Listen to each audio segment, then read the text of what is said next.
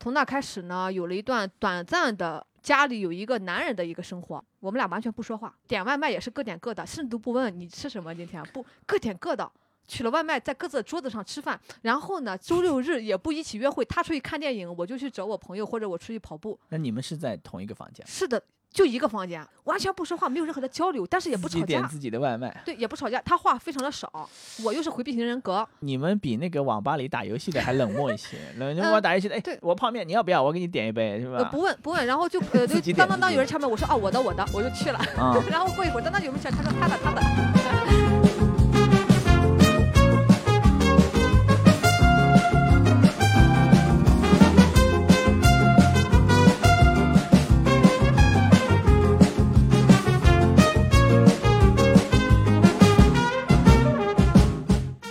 呃，大家好，欢迎来到黑历史黑 story，我是黑灯。今天应该是第三次录音了，这是希望这次能完整的录下来，前两次都失败了。呃，今天请到了我的好朋友，也是脱口秀演员唐香玉。大家好，我是唐香玉。为什么请他来呢？因为呃，请不到更大牌的演员了，所以就只能请唐香玉过来啊。呃，还是我们黑历史一贯的传统，就是嗯，我觉得一个非常有意思的人，把他请过来，嗯，大概的先。介绍一下这个人为什么呃吸引我？我觉得他能有意思，然后再跟他去聊，把他的这个呃前世今生都聊出来。为什么他变成了这么样的一个人？成长环境啊，生活经历啊，这些东西，一两个小时吧，差差不多啊，也不能两个小时。你可能一会儿去演出是吧？对我一会儿。嗯，OK OK，好。演出。唐香玉，看脱口秀的观众应该都知道啊，就是上过脱口秀大会，最显著的标签就是那个村里第一个全日制女硕士，是吧？现在还是吗？现在应该也还是，你还是你表妹不是也考上了吗？我表妹在要考啊，要考，受到了激励啊，准硕士她是，嗯，OK。然后呢，也是之前在呃互联网大厂呃工作，后来后来呃不知道为什么就来干脱口秀了，就要找寻人生的旷野嘛。嗯，旷野脱轨了就是出轨了，嗯，人生出轨，然后。嗯，还有什么我我知道的信息吗？我我知道很多，但是知道我这两个信息啊？不是我我知道有很多那些内幕啊，各种狗血的事情啊什么的，但是可能嗯不太方便讲。如果你愿意说的话，你自己说啊，反正我不讲，我就主要是。还有就是我是一个一个小女孩儿，嗯，一个这个标签，山东小女孩儿。对，山东小女孩儿，虽然三十岁了，但是呢，在别人被人称为小女孩儿，小女孩儿就是脑子不太好使，不懂人情世故。最近又有点疯了，是吧？对，最近又发疯，发疯小女孩儿，发疯，就是黑化了。现在是黑化的版本，嗯，黑化，黑人，黑黑女孩儿，对，黑女孩，黑 girl，black girl，啊，我们黑历史就需要这样的黑女孩儿啊。你你大概介绍一下吧，就是你哎，有点像面试那种感觉。你不是大厂上过班嘛？就类似面试，你大概用。一分钟介绍一下自己，还有这种环节呢？我说实话，我都根本不知道你这个播客是干什么的。就是就是纯聊天，把你过往的经历什么聊出来。我以为今天是要感谢我救活了你的鹦鹉，然后结果邀请我来录播客。鹦鹉其实不喂它还能坚持五天左右。那我就白来了呗，那么热，我来我都要中暑了。鹦鹉没中暑，我都中暑了。而且我来之后，我也不知道你家怎么喝水。鹦鹉倒是能喝水，我都没喝水。然后结果要录这么一期播客，说实话，我我不听播客。我从来不听播客，然后呢，我也不感兴趣。迄今为止录的所有播客，我说句实在话，都是人情世故，都是没办法。然后去演。那你可以拒绝，我们可以到此结束。我这个人最大的标签不就是不会拒绝吗？你还不了解这个事儿啊？天天讨好，不会拒绝，温良恭俭让，身上的那个儒家封建味道是。这不要压迫女性，你不要自己压迫自己。啊，那我自我介绍一下。解放一下。刚刚也介绍的差不多了，大家好，我是唐香玉，能听得出我的声音吗？肯定听不出来，呃，来自山东，不用出梗，正常的说就行。来自山东，之前呢是呃在北京读完研，去了互联网大厂，干的也是轰轰烈烈，然后也是刚升了职，加完薪什么的，因为工作也很拼嘛，干什么都很拼呀。然后后来突然看了一场演唱会，看了一场我 idol 的演唱会。然后就开始觉得，OK，我我不行，我不能再过这样的人生了，我没办法接受。我嗨了两个小时之后，我又要去挤地铁，在地铁上想第二天的周报跟周会这个事情，所以我就决定要辞职了，去追寻 idol，去追寻跟他当个逐梦演艺圈啊，对对对，逐梦演艺圈去了。嗯，然后就开始说脱口秀了吧？说脱口秀呢，前边也是非常坎坷，我坎坷的但是你为什么会讲脱口秀呢？你演艺圈那么大的那个什么，因为其我们这个他的要求颜值，你明白哦吗？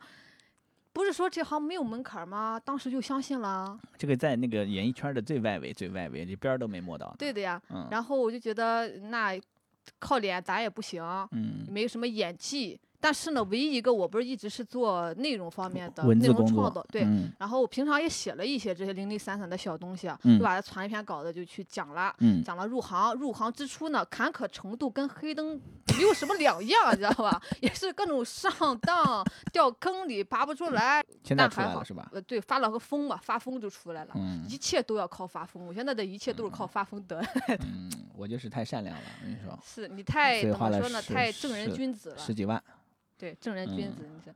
但是我又傻又蠢。不是又蠢又坏，又蠢又坏，又蠢又坏。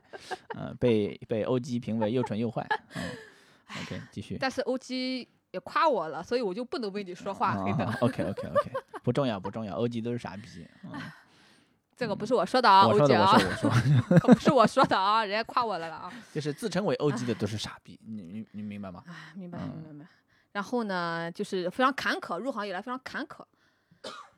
呃，但是呢，还好，就是我这个人人生就是大起大落，大起大落，咔嗯一下子就我就就报了一个 TED Five，就是纯靠报名的。嗯呃，从城市赛海选那第一轮开始打嘛，嗯然后后来就去呃，人家就说选上了。嗯选上的时候让我去青岛录节目了，然嗯后认识了黑灯，从嗯此命运的齿轮开始嗯转动，开始转动。从那开始之后，我才真的感受到我在圈子里有朋友了。命运的齿轮没有把你绞死吗？没有，之前一直掉 链子啊掉链嘛，然后开始咔咔的转动，嗯然后去了之后那一个月，目前也是我现在最快乐的那一个月。来，先给大家介绍一下，他刚才说的 TED Five 是那个效果文化办的一个，等于是脱口秀大会的海选，嗯这么一个性质的比赛啊，每年选个三个人，前三个人去那个嗯什么，去直接上节目，剩下的表现好的呢也有机会，差不多是这么一个选秀的性质啊，线下选秀黑。灯是第一名，我不是不是，你不要乱讲，啊不是第一名不是不是哦，前第三名第三第哦，第三名，某一年的第三，啊，第三名，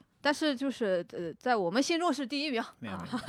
然后我是相当于是去试镜了，试镜的。嗯，然后这个等于是嗯这么一次机会，让你哎感觉踏上了正轨。是的，开始步入正轨了。就之前的那些好像都是在胡闹，感觉是在胡闹。嗯，知道就是差不。多，我特别能理解这个，因为我当时就也是经历了这么一种东西，就是对，嗯，原想以为你做喜剧、做什么之类的人会是有点共同的特性之类的，后来发现没有，和任何行业都是一样，都是有那么多一些傻逼在那儿浑水摸鱼。嗯所以我跟嗯黑灯后来就是呃变成好朋友嘛，也有一个共同的经历在。因然后为都是又又蠢又傻，又蠢又傻，但你你你你我是我还坏，我还坏，嗯，你只是又蠢又傻。我是傻白甜，一年前了啊，整整一年了，整整一年了，现在是。对青岛。对最近微博又开始涨粉了，说每个这个时候就开始涨粉。哎，好像是，但是涨得没有去年那么猛，就嗯是慢慢慢慢的涨。对，又到了嗯一个涨粉时间了。他可能他可能那个程序设在里面忘调了，知道吗？对，咱俩还在那个池子里放着，嗯还在那个池子里放着，每到每到夏天就把我们捞进去，就搞笑幽默领域。呃涮一把粉，然后再起来，嗯，差不多啊，多。大概就这样，然后就嗯一直到现在，就是开始正儿八经的上完节目之后，大家知道我了，嗯能约我去演拼盘了。嗯慢慢慢慢，我又写出了主打秀，写出了嗯专场，开始全国跑起来。现在在现在的状态是什么？现在状态就是跟我们黑诺老师的商业模式差不多 全国跑，然后呢也多多少少获得了一些认可啊，然后嗯其实。状态比以前好很多了，对自嗯己更多的有了底气跟自信。之前就是处于很惶恐，嗯，就是一问三不知，天天很惶恐的一个嗯状态。现在好很多了。那你你哎，先不说那个，你讲脱口秀经历了这些事情，让你很惶恐啊。你嗯本身是这样的性格，我本身就是一个，就惊一个怎么说呢？惊弓之鸟，我是一个惊弓之鸟，明白吗？特别容易受焦虑。焦虑，然嗯后杞人忧天，很嗯多事情还没有发生，我就要开始想最坏的结果，我能不能应对得上？我从嗯小就是这个思维模式。心就是就是你会会会会属于那种比较情绪化的吗？非常情绪化，非常情绪化非常不稳定。但是呢，一般不在外人面前显示，在家里呃就内心波涛汹涌，表面波澜不惊。在家里崩溃。我，你要是如果是我的邻居，就会天天听到夜半有个女人在哭泣，哭泣的时候还要录视频，因为哭的很好看。哭泣的淘金娘，啥呀那是？哈利波特的一个小鬼。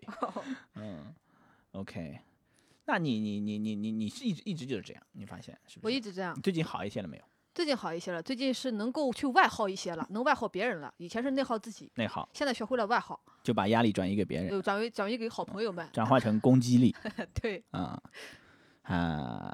我觉得好像是看到一点点，嗯，看到一点也，变化啊，嗯，看到一点点，嗯嗯，因为视力不太行嘛，只能看到一点点。哦哦，嗯 不是不用出梗吗？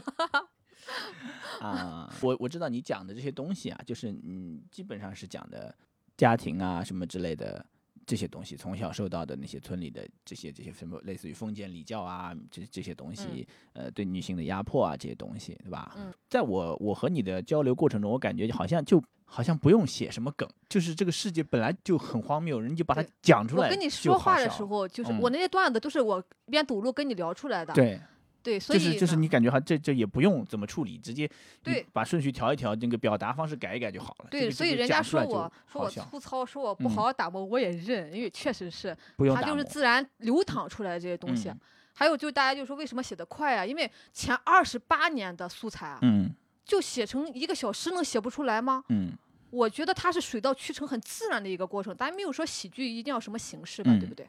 嗯然后因为大家能力都不行，憋半没有天憋不出来这可不是我说的，啊，看见人家呃那个 过一会儿出了个人，他就开始阴阳人家是吧？就是说快，就是说太快了阴。阳嘲讽，但是呢，确实是二十八年，我的嗯备忘录上全写这些东西。但我没有做脱口秀的时候，我就把这些东西都记下来了，这些很嗯荒谬的事情记下来了，嗯然后不就变成了稿子吗？他嗯喜剧不要 real 吗？那这够 real 了吧？对不对嗯？，就是你神奇的齐鲁大地滋养了你，给了你无数的素材。咱可不能，这个没有任何地域黑的形式啊，一没有方水土养一方人，我认嗯为是。没有，我就知道，我知道，你幽默，我们那儿人都很呃幽默，都默 村头哎，村头的大爷什么，每一个都是优秀的脱口秀演员。你跟他聊一会儿之后，你的素材就就淤出来了，你就根本就，所以为什么老回村儿里呢？我老回找家素材，对，嗯，就记，你就在那儿记，哗哗的嗯记。那他们现在他们都知道你在讲是不是？知道嗯之前的时候，啊，我觉得还看到了一点希望呢，嗯因为他觉得，呃，后来我我我不是还上过一些就是央视的节目什么，嗯对吧？呃，就是那种在中年群体很受欢迎的节目，都嗯看到我了，呃，觉得我没有那样的形式，他也被他们认可一下，是是认？可了，但嗯是前一阵子又因为行业这事儿。又打回原哦形了，又觉得我在不正干、嗯不干正事儿、不干好事儿，嗯，又打回原形了。现在我干脆不 care 他们怎么想了。我知道你家里还有个弟弟，是不是？对，嗯，然后你爸妈、你弟弟，你们就是一起生活在一块儿。对呀、那不嗯然呢？那不一定，有的人就是从小就呃上嗯学就出来了。我们一直生活在一块儿。说嗯实话啊，说实话，我跟我弟弟感情非常好，嗯，超越了这个世界上的一切人，真的。嗯有时候如果我弟弟寒暑假不在家，我可能就不回家了，哦，是到这个程度。我非常的感恩有我弟弟这么一个存在，要不然我在家里我会更没有人理解我，我会因为嗯父母每天都吵架。最好的时候就是不说话，冷战，那是最好的时候，那样就不用吵了。嗯但是有了我弟弟之后，我没有那么孤独，我跟我弟弟是相互救赎。嗯我不，我我从来不对我弟弟有任何的意见，而且我弟弟很理解我在外边不容易啥的。呃，他们他们吵架是那种是那种非要你死我活那种吵架，还是只是说这只是他们一种相处方呃，式？现在我知道了，是他们的嗯行为模式，嗯是那种焦虑型依恋，嗯呃，也不分，也不离婚啊，劝过也不离，然后呢，也也不打人啊，也倒嗯。也不打人，但是就是不好好说话，啊，要永远反驳对方，嗯，然后惹恼了之后呢，就冷战一会儿，呃，再和好一会儿。嗯，又开始就是一辈子是这个样的，循环，我以前以为是要你死我活那种啊，所以嗯。我以前小学的时候上学，我人在课堂上还要担心家里是不是他们俩把对方打死了，因为很嗯。可怕。但后来中午回来发现他俩在包饺子，你你白担心，真是贱，真是所以后来慢慢慢慢就习惯了。但是家里嗯边永远是鸡飞狗跳，也很烦的，嗯也很烦。这时候其实我跟我弟弟是抱团取暖的，从嗯小到大都是抱团取暖。但是你后来发现他们俩，嗯，不不会有什么事儿之后，嗯那个没有也没啥事儿。状态是不是就会回来一些，不会那么害怕、焦虑，或者是对他们就是，但是已经习惯了。我现在就是我有一个很大的问题，就是我很讨厌吵架这个行为，大嗯声，然后很大的声音所。以所以你会回避和人发生正面我是回避型人格，我嗯完全是个回避型人格。我在嗯恋爱中也是，我我宁愿我不跟他交流，我不想产生冲突。我的嗯人际关系也是，你看吧，我宁愿不社交，我也不去有什么是非。嗯，但是呢，一旦人家追着你骂你都人追着我骂，我又不回应嘛，我我嗯怕就是我一旦回应就撕起来了。嗯我我跟人家撕逼的时候，我第一次撕逼的时候，我手哆嗦的哦，最后造成就反而造成一些更那个什么风言风他让我更加的就是呃损伤我的元气，我感觉这个事儿嗯我真的不行，所以就没完没了嘛。我还是要回避，我要回避冲突。嗯我面对不了，还有就是那种很大声音的时候，我会一下想到我童年父母在那儿争吵、啊、恐怖的记忆，啊、摔碗啊什么的，我会嗯一下子就想起那些，所以我拒绝任何冲突，我嗯回避。你骂我就骂我，就忍不了了再说。所以稍微有点那种想要会产生，嗯。就比如说这个事情不是那种很平缓的发展下去，一旦有一个苗头说，哎，要出什么问题了，你瞬间就嗯竖起来了那种紧张的对，然后我就躲起来，我嗯。躲，这个样子。确实，哎，我不知道，因为我我只知道你你之前讲就是你有很多呃你爸妈的那种奇葩的事情啊，但嗯。但不是说他们的关系之间啊，就是嗯。说你你妈说了一个什么什么，就什么出门要看黄历啊什么对对之类类似这种，就我在我看来就完全不可思议，不会不能理解的这种天天都在东西就上演，就真的还在上演，就就是我就是说这些东西讲出来就是一个呃，直接就是不用那个就是素材了，就就可以讲嘛，甚至你就不用加工了，就直接讲就是、就是段子了。但是嗯，我知道是这些很很很好玩、很荒谬的事情，但是不知道就家庭状态是这样的，就是这样的氛围。嗯，就是习惯性的反驳，而且嗯我在这样的环境下长大，我其实从小到大没有获得什么真正的认可，你明白嗯吗？就是赞许跟夸奖没有，我获得的永远都是你再接再厉哦。嗯我最讨厌再接再厉这个词，你知道吗？他永远不让你停下来。就这次考好了啊，别骄傲啊，别那个乐极生悲啊，还嗯下一次马上就要开始了。所以嗯我导致我现在的性格就是我什么我干什么我要竭尽全力，嗯，我不敢停下来，我不嗯敢去享受生活。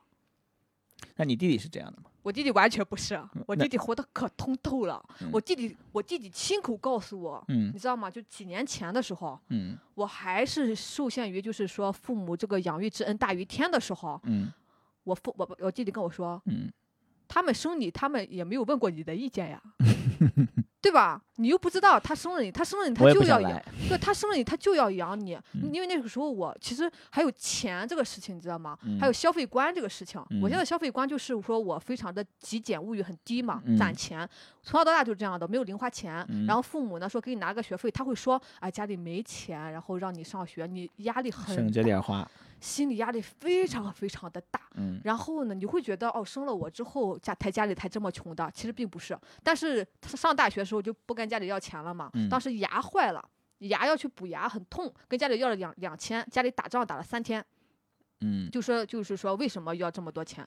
是他们互相打还是他？互相吵，后来我才知道，就是说嗯互相为难嘛，就都不想拿这个钱。嗯然后我弟就跟我说，他说你，他说你不要觉得这这是有负担。那嗯，你弟是怎么想通的呢？我我也不知道，我弟很通透的。他们跟你弟，的是是怎么说的？你知道吗？我弟要钱就直接说我没有钱，嗯，不是，他们会跟他说吗？你省着点花，家里也没钱，他会说会说，但我弟弟没有往心里去，不在乎是吧？对，他就说你生了我，你也没问我，嗯而且我我弟弟相对也是挺呃挺好的一个孩子，挺懂事一个孩子，但是他他活他活明白了，嗯他说你牙疼。这难道不跟家里要钱吗？你不跟家里要要钱，跟谁要钱？嗯我弟甚至把他的钱拿出来给我，嗯但是我开不了这个口要钱，我嗯总觉得我一开口，家里又会给家家里造成不稳定的因素，啊你知道吗？又又他们又要吵架了，所以说我就我一直忍，他们哎，他们为什么会吵架？吵架有一个人愿意花钱，有一个人不愿意掏，是吗？才会吵架。两个人都不愿意掏，那也不会吵架。就是我就感觉一旦什么事儿他都吵架，嗯，怎么吵呢？他最后也拿出来给你，但是一定嗯要经历过吵架，然后不高兴这个环嗯节，不是他，如果你你跟他说，哎，给我两千块钱是吧？嗯。那谁愿意给，谁不愿意给呢？就这个钱，按理说是从家庭的钱囊来啊拿的，啊但我妈就会让我爸直接拿，但我爸也没有钱，嗯，就会吵起来，我爸就会去借钱，借钱他也不高兴嘛，嗯我就能感受到家里就是这个氛围，因为我变嗯坏了，嗯我很难过，我就后来再也那不要钱意思就是说，他任何一个事情的处理上都会产生矛盾，是吧？他俩就是聊不，就是谈不拢，嗯没有一件事儿能谈得拢，习惯性的反驳对方，那他俩是怎么走到一块儿的呢？不知道还是自由恋爱的呢。可能以前感情也很好吧，我不知道为什么，我以前总觉得是因为我，知道吧？所以嗯小时候好好学习、听话乖巧，不是我想好好学习是希望他，们不要吵架。对，谁想好好学习？小时候、嗯我不知道考好了对我来说意味着什么，但意味着那天晚上家里会呃不吵架，嗯我就为了这个在努力。嗯，嗯，啊，确实，昨天我跟那个刘三妹聊的时候，刘三妹也说，其实嗯没有没有这个概念，我们就是就是玩儿，其他的我那个什么什么，嗯就是啊，我就是他们之间不会那个什么，但是呢，两个人都打他，嗯，所以 你有没有想过，你让他们俩都骂你，然后他们就不吵架？他们不骂我，他们互相互相，所以我现在一个习他们永远是主要矛盾，是吧？对，互相，所以说我现在其实我知道父母之间的问题很深重，还嗯包括婆媳矛盾啊，嗯，包括就是说彼此两个家庭之间的矛盾啊，妯嗯娌矛盾、家啊，族之间的很多，矛盾，他只嗯是有个发泄点而已。嗯，其实他们吵了一辈子，永远都是那些陈芝麻烂谷的事情，但是嗯他一定要找一个发泄点。嗯，但孩子往往是这个发泄点哦，就是往往出出气的地方。对，往往是嗯直面这些矛盾的。你有时候也不知道怎么就吵起来了。哦，原嗯来是什么？是几十年前妯娌之间吵吵过架，又又不高兴了。所以我现在我有一个大特大的问题，就是说我很怕麻烦别人，我嗯怕因为我给别人造成了不便跟麻烦，所以说我我宁愿什么我都不说，嗯，就是从小养成的嘛。那我就理解了，我就说为什么人家追着你骂了，然后最后还有各种风言风语，你也不能不愿意出来解释一下或者什么之类的。我怕把事情搞得更糟，嗯，所以你骂就骂我吧。但是到后面，但是后面完全又又会出现新的版本或者什么，就是人家一直追着你，但是你不回应的话，就会有那种状态嘛。但我嗯回应了又怎样呢？回应了你，我害怕，我很怕。呃，我我现在也在处在这个这个状态中，就是有有那些人就一直一直在那儿说说说说，你你知道他是个傻逼，然后你其实去回应傻逼的话，你不就和傻逼嗯被他拉到同一个层次上去跟他竞争去了嘛？所以嗯其实是不太愿意回应的。但嗯是，嗯、你知道法傻逼一直在发生的话，就多多少少是会有人会被受到影响的嘛？对，就是好嗯人不作为，其实也是不好的。就呃不知道，现在就不知道一个什么样的的方式，以对一个什么样的程度去但是问题在于这儿，你明白吗？就是嗯首先我们在明啊，小人在暗。嗯其嗯次呢，嗯，比如说，如果我们是君子这一方，嗯我们不会有很多龌龊的想法去搞谁搞谁。嗯呃，顶多是我防御，君子大大大多时候是防御的姿态嘛，嗯顶多是听到了很不爽而已。但是你会主动的想我要去搞谁吗？但我们的时间也不允许啊，嗯我每天要么演出，要么赶路，嗯没有时间去想这些东西。但是小人不一样，他有很多的蝇营狗苟跟龌龊的想法，反正他也等着没演出，搞等着搞你。你你你觉得你能搞得过他吗？搞不过。我我是就是我我知道你一旦开始那个什么，好像就没完没了了，然后你他就要嗯反复的纠缠或者什么之类的。对我也我我也是考虑到这个，所以就没有我希望这些事情全部尘埃落定，大家各干各的。嗯真正的自由就是我过我的，你过你的。真嗯的，我是一直追求这个东西。嗯。那那你为什么就是是这到什么点上你就会受不了呢？太多了，嗯而且没有完，嗯并且我已经很努力了，知嗯道吧？妈，我已经很努力了，但是为什么就不放过我？嗯，彻底的爆发。这个这个就是我说那个，就是有，因为人家一直在那输出，是会有人被那个什么，然后诶被他看的只看到那部分的人，就会觉得诶你怎么会会是这样？是的，是嗯会这样。比比如说吧，两个人，呃，你不喜欢我，可以，嗯这是自由。你觉得我不好笑，当然可以，咱是喜剧工作者嘛，就嗯有好笑跟不好笑，嗯谁能接受？谁能？就这种这种算什么否定呀？完全不算任何程度的否定，这只嗯是说大家的路子不一样，嗯审美不一样嘛。嗯但是你的审美不要影响别人啊！你到时候跟人家说，哎，他不好笑，他不好，他的东西就不好，但哎你影响别人干嘛呀？这个这个问题是在于，就是大部分人是没有判断力的。对啊如果我是有判断力的话，那我你说他不好笑，或者是你给了一个他那个先入为主的这个东西之后，多多少少会影响人家的判断。但但这个东西又是个筛选机制，嗯，你能从这个事情看出谁是真的有脑子的人，嗯嗯，他省下了嗯你去筛选，嗯那也行。我现在也觉得也行。如果你听到一句啊，就先入为主了，觉得这个人不好了，那你也傻逼啊。我我现在也有点用那个东西来筛选了，就是对，就不要约他演出什么之类的。OK，嗯，然后你看那些人其实来约我演出是我拒绝掉的，嗯，嗯，也是也是那这种就是筛选机制。就他自己他自己把那些人筛出来了，我就知道那你就和他一个水平档次的嘛，对的。嗯，差不多是，我前两天也录了一期短视频，我那个上桌吃饭嘛，再打嗯个广告啊，嗯，就是我录了一条叫“不要自证在我这打广告是 ”，我呢？我这有两个订阅，什么东西？我这个播客现在有两个订阅，订阅是啊？就订阅数有两个有两个粉丝，哦哦哦啊，，一个是我自己，还有另外一个人不知道是谁，嗯，那嗯我就像两个粉丝打吧，打个广告啊，我也自己录了一期啊，就是我叫自证，不要自证啊，嗯不要去自我证明。但这个事情它只是一个道理啊，道理谁都懂。但是我经过了这几年之后，我发现它很难做到，嗯很难做到。我现在给我自己一个办法，那啥嗯办法呢？就是每当我想向为某一个人去自证，嗯，我就告诉自己，你自证就是上当。你上他这个当，你就会爱上他。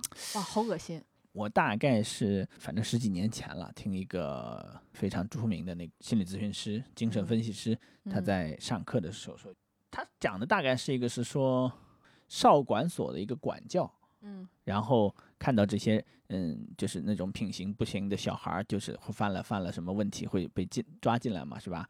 然后他每次看到他就很生气，嗯。嗯，因为他非常顽劣嘛，就那些小孩儿，然后那什么什么什么。后来后来他突然有一天他说一反应过来，就说我不应该生气，这可能就是他想要的效果，嗯。就是我一生气就表示他得逞了，嗯，就是我一生气，对他就得逞了，对对对。这，是他希望的效果。他想教会我在他面前生气，看到他就生气，然后我一瞬间就被他教会了，对啊，就是就是进入他的逻辑陷阱了，你开始被他的游戏规则所那个胁迫，对因为他牵动你的情绪就是了。他想要的那个对你越那个，他越兴奋，大差不多是。他很兴奋的，你知道吧？所以说没有必要，太，所以我们也开始录节目了。我们自己把我们自己的想法说出来，但是你不需要去，嗯，去那个什么，我们也影响一些人就可以了嘛。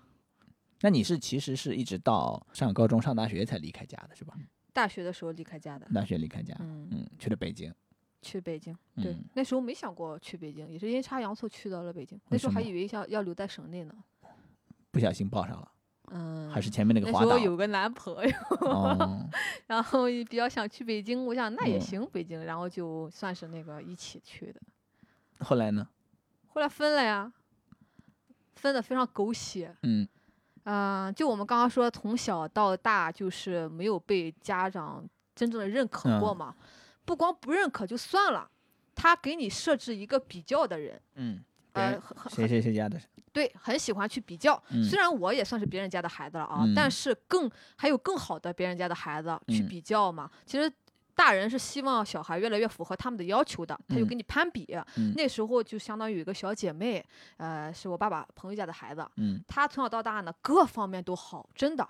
我也很喜欢，各方面都好，白漂亮，会跳舞，文静，然后会摄影，嗯，然后还呃学习也好，嗯数学成绩非常好。但我那个时候其实就是一个呃就是农村小土妞，嗯啊，又黑，呃，啥啥也不好，反正，但我相对来说也还行了。嗯老被比较，我永远输输了这么整个童年跟青春期吧。嗯然后后来呢，呃，也一起考到了北京。嗯我那时候有个男朋友，嗯，然后他们也认识，他俩好了吧？他也是也没好，其实，哦但是那个时候就觉得哦。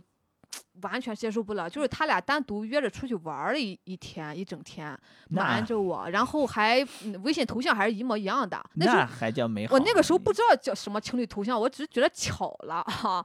然后，然后那个时候刚开始玩微信，我还是有点过于回避冲突了。就我我没去我没往那方面想，我只是因为那个时候我们经常我们仨一起玩儿，经最多最少是我们三个一起。结果后来那天他就骗我，他说他跟他室友出去玩儿了，然后还是在什么呃。跟他室友玩儿，没有跟嗯别人玩还说了一个细节，说哎，他们都去买烟了，我没买烟，我还夸了他。嗯后来看手机才知道，那天不是他去找他了，他俩玩一天，非常好。嗯，他俩都已经室友了，合租了，你都不知道。没有，他室友是他跟他那个大学的室友说一起去玩，结果是跟他去玩的。我当时整个人很崩溃，我崩溃的点不是在于我要失去我男朋友了，因为我当时也没有很喜欢他，就要失去你那个我失去的小姐妹了。不是我是那个自卑嗯啊，全冒出来了，你知道吗？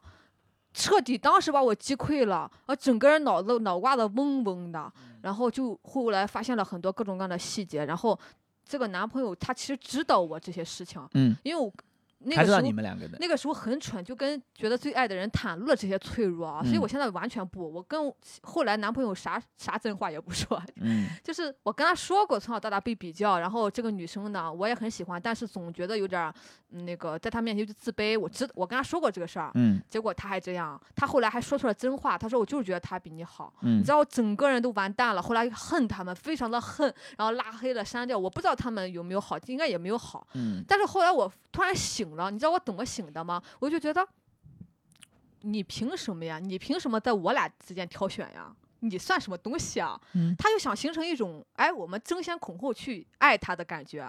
我当时非常生气，人家也没有争先恐后的呀。我当时女性意识就觉醒了。我觉得这是一嗯种，这是一个雌竞，这是一个很大的阴谋。我为什么要恨他呢？人家那小女孩美好就是美好的呀，我为什么要嗯恨她？坏的是那些要形成雌竞的人。然后就回来再也没有跟他，但后来我回老家嘛，又嗯。见到了这个女孩跟她妈妈，然后嗯。我还很就是跟他们正常打了招呼。我那嗯。时候觉得，哎，我已经放下了，嗯，我已经好了。你没问他你的还玩摄影吗？没拍拍情头吗？还哎，不知道，后来一嗯切都不知道了。但是后来我我偷偷去看过他的 QQ 空间，嗯我们俩分了之后，他去给这个女孩留言说，哦，之前因为我还把他删过，嗯就是觉得他们俩不是情头像一样嘛，当时啊，我还嗯逼着他把他删掉了。嗯后来分了手之后的当天晚上，他就去那个 QQ 空间留言了，说之前啊、有点对不起你，但后来发现其实很多东西，呃，或当时分不清什么是珍贵的，嗯意思就是说我其实不是最珍贵的那个，嗯他的这个啊，我后来觉得，哎，算了算了，一切都算了，罢了罢了罢了罢了。嗯这个事儿我没有跟任何人 说过，但是过了已经在八七八年了吧，嗯，才能把它说出来。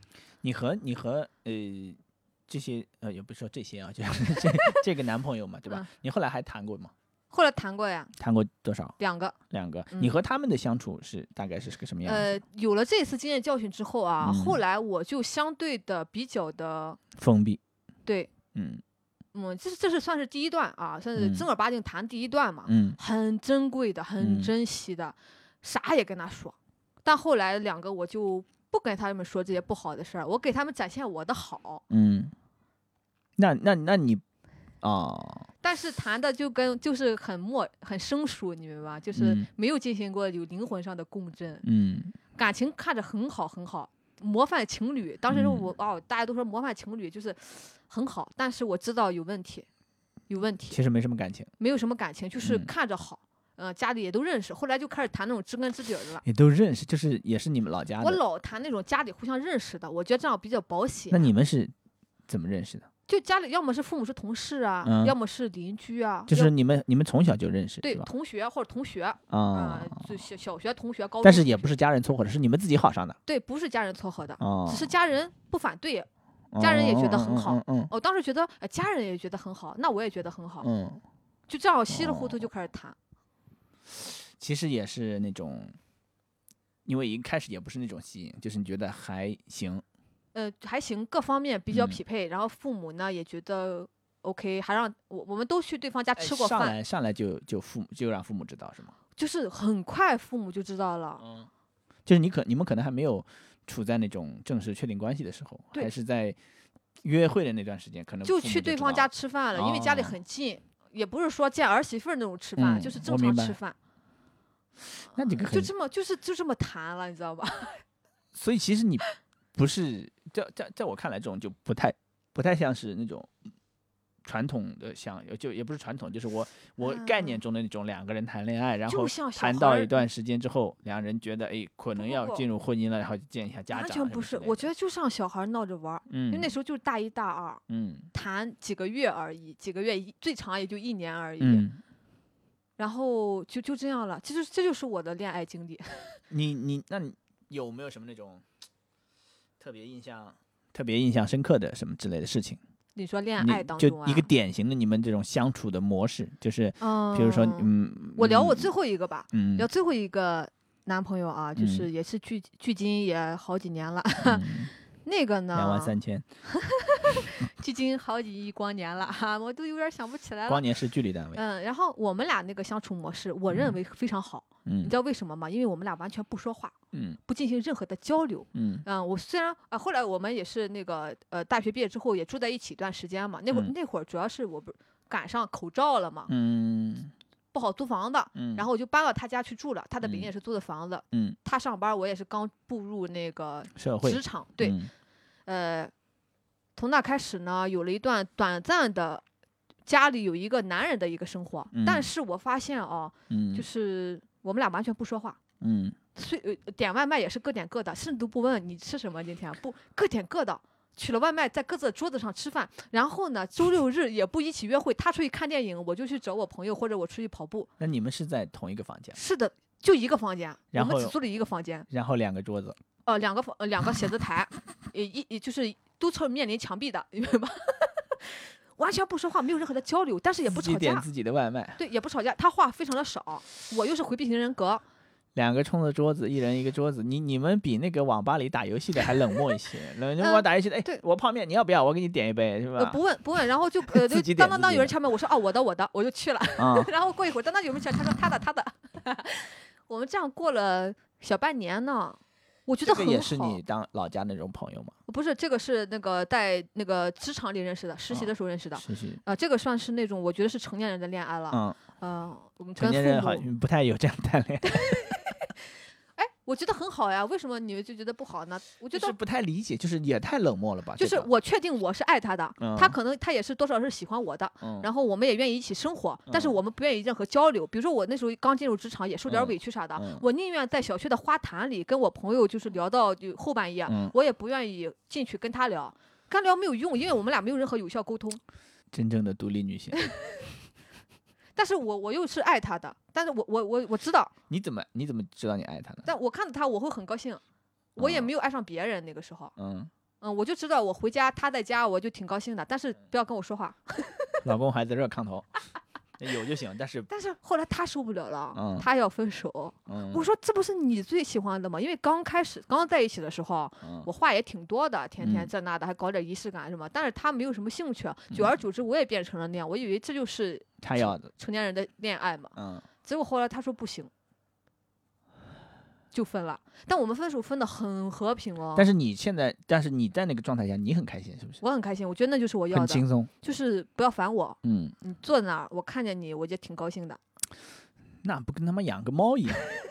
狗回家了都要撸一下，猫回来就喵一下，然后就走了，你就干了，你我我回来看你小猫在那躺着，我也对，很开心。很好，而且而且我们也鲜少有性生活，这个嗯也可以说啊，没关嗯系啊，都成年人了嘛，鲜少有性生活，嗯，但是我们又又是相爱的，这咋整呢？不知道不知道，我后来再也没有遇到过这样的了，我还想遇到这我。至今为止都没有遇到过这样的，我都没有听说过。然后，然后你知道，我们分手分的很和平。嗯他突然有一天，他说他要搬走了。嗯我说行，啥时候？他就说那个咱们那个在一起几周年，就一周年的纪念日那一天，嗯他要分手。嗯我说行啊，咱搞个仪式感，咱来个分手倒计时吧。嗯 然后开始倒计时，哎，但倒计时的那两周，我们嗯感情很好我们开始说话了，还开始一起看电影了。嗯然后他那天说搬家公司就来了嘛，我还嗯帮他收拾了一下。然后我说嗯我我先不跟你收拾了，我今天约了种睫毛，我还去 种睫毛去了。然后回来看着家里就空了一大半了，然后我就觉得哦，这是分手了呀。然后发现那个黑板上写的距离分手还有零天那个字已经改成零了，昨天是一，粉笔擦掉了，改成了零分。了，分了也还也没啥，就就分了。啊，后来呢，就有一段时间还当时什么感受是什么感受？感受就是我那个睫毛很扎，扎我的眼。然后分了之后，家里少了很多东西，饮水机什么都没有了，要赶紧买饮水机，嗯就这么分掉了。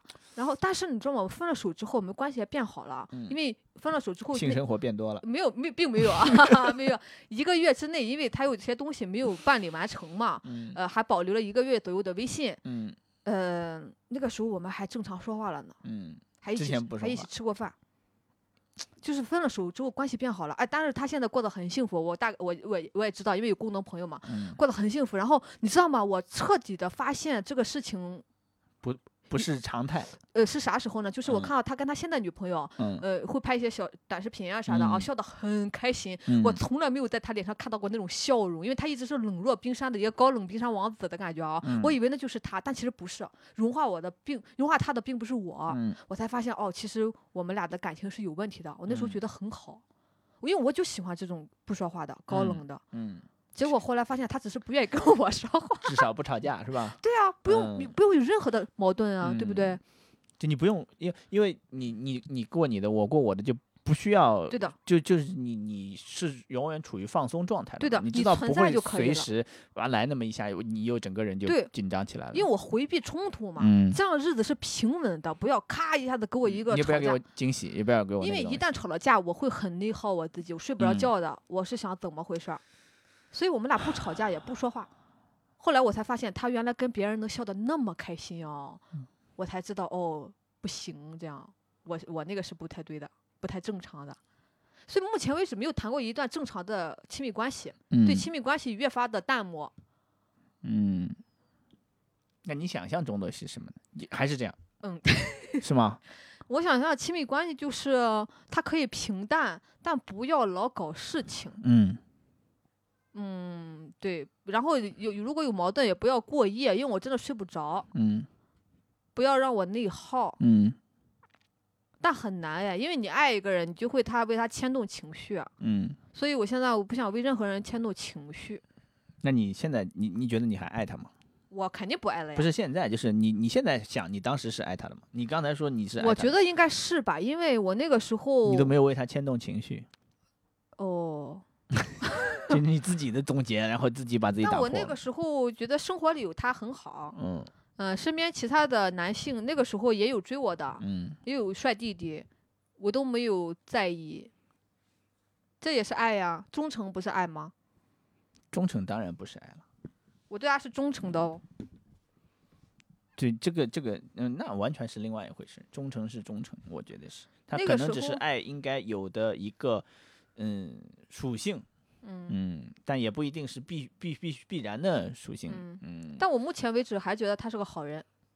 我我提起他我不反感，没有说是说什么仇人见面分外眼红那样，没有。嗯，如果因为毕竟你和他相处过程还是你觉得是很愉快的，我觉得是很好的，因嗯为他也没怎么伤害过我，没嗯搞那些同情侣头像那些事儿，嗯 他也没怎么拿我跟人家比较过，他又不跟我说话，对吧？嗯嗯，然后他就存在在那儿就行了。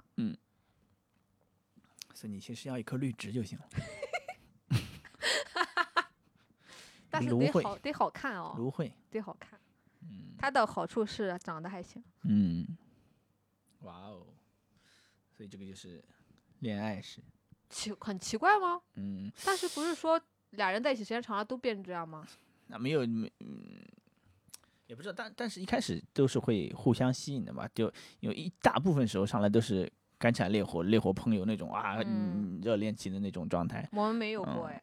上来就是平淡，哇，你就觉得哇，这就是我想要的，对，哎，挺深的，嗯，那这样你，我感觉真的你可能想找一个这样的，还挺这不就是单到现在吗？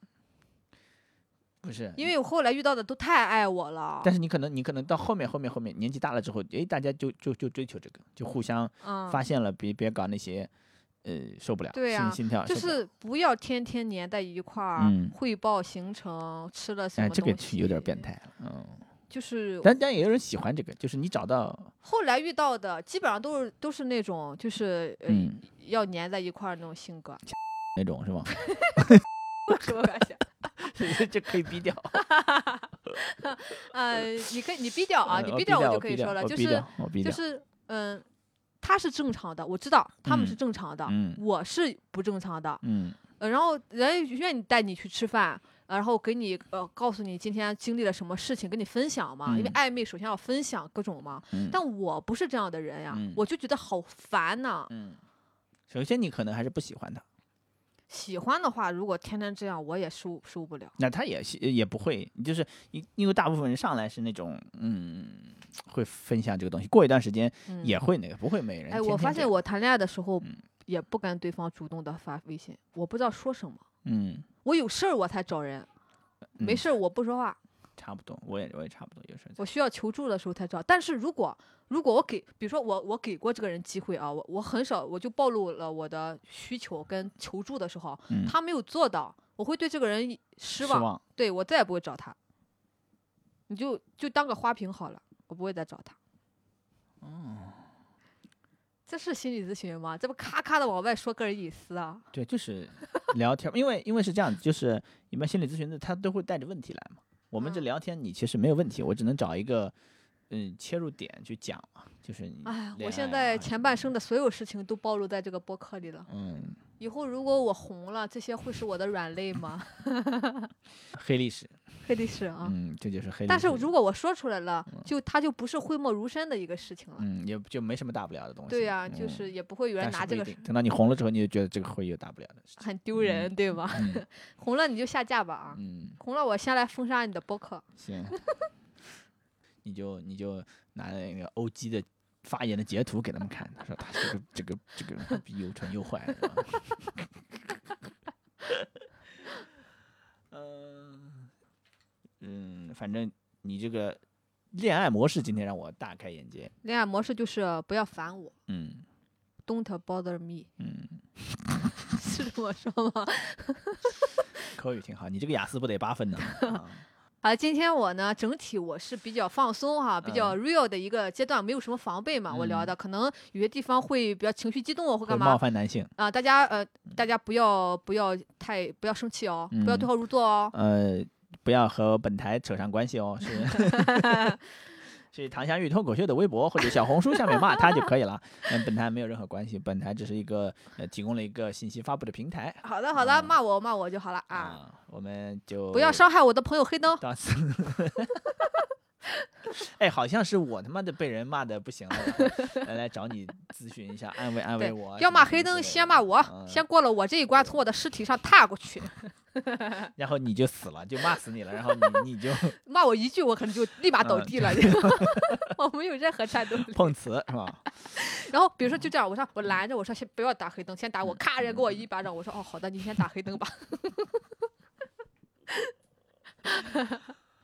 我也希望我能够再勇敢一点，能够能扛打一些吧。对保护自己，也保护我的朋友。嗯，你的朋友不用你担心，你能把自己弄好就行了，不要老来说，哎呀，我又不行了，就今天啥对今天我崩溃了 我又崩溃了啊！我又我又在我就在家里哭了一个小时了，对对发六十秒的那种哭泣的语音。以后都让南瓜来承受吧，我就退群了，你们那个那个什么吧。主要南瓜每次都不接我话茬，是你出来接我的话茬，然后只能你去听那六十秒的哭泣。嗯，我把那个 拉进来吧，让他们雄雄竞一下啊。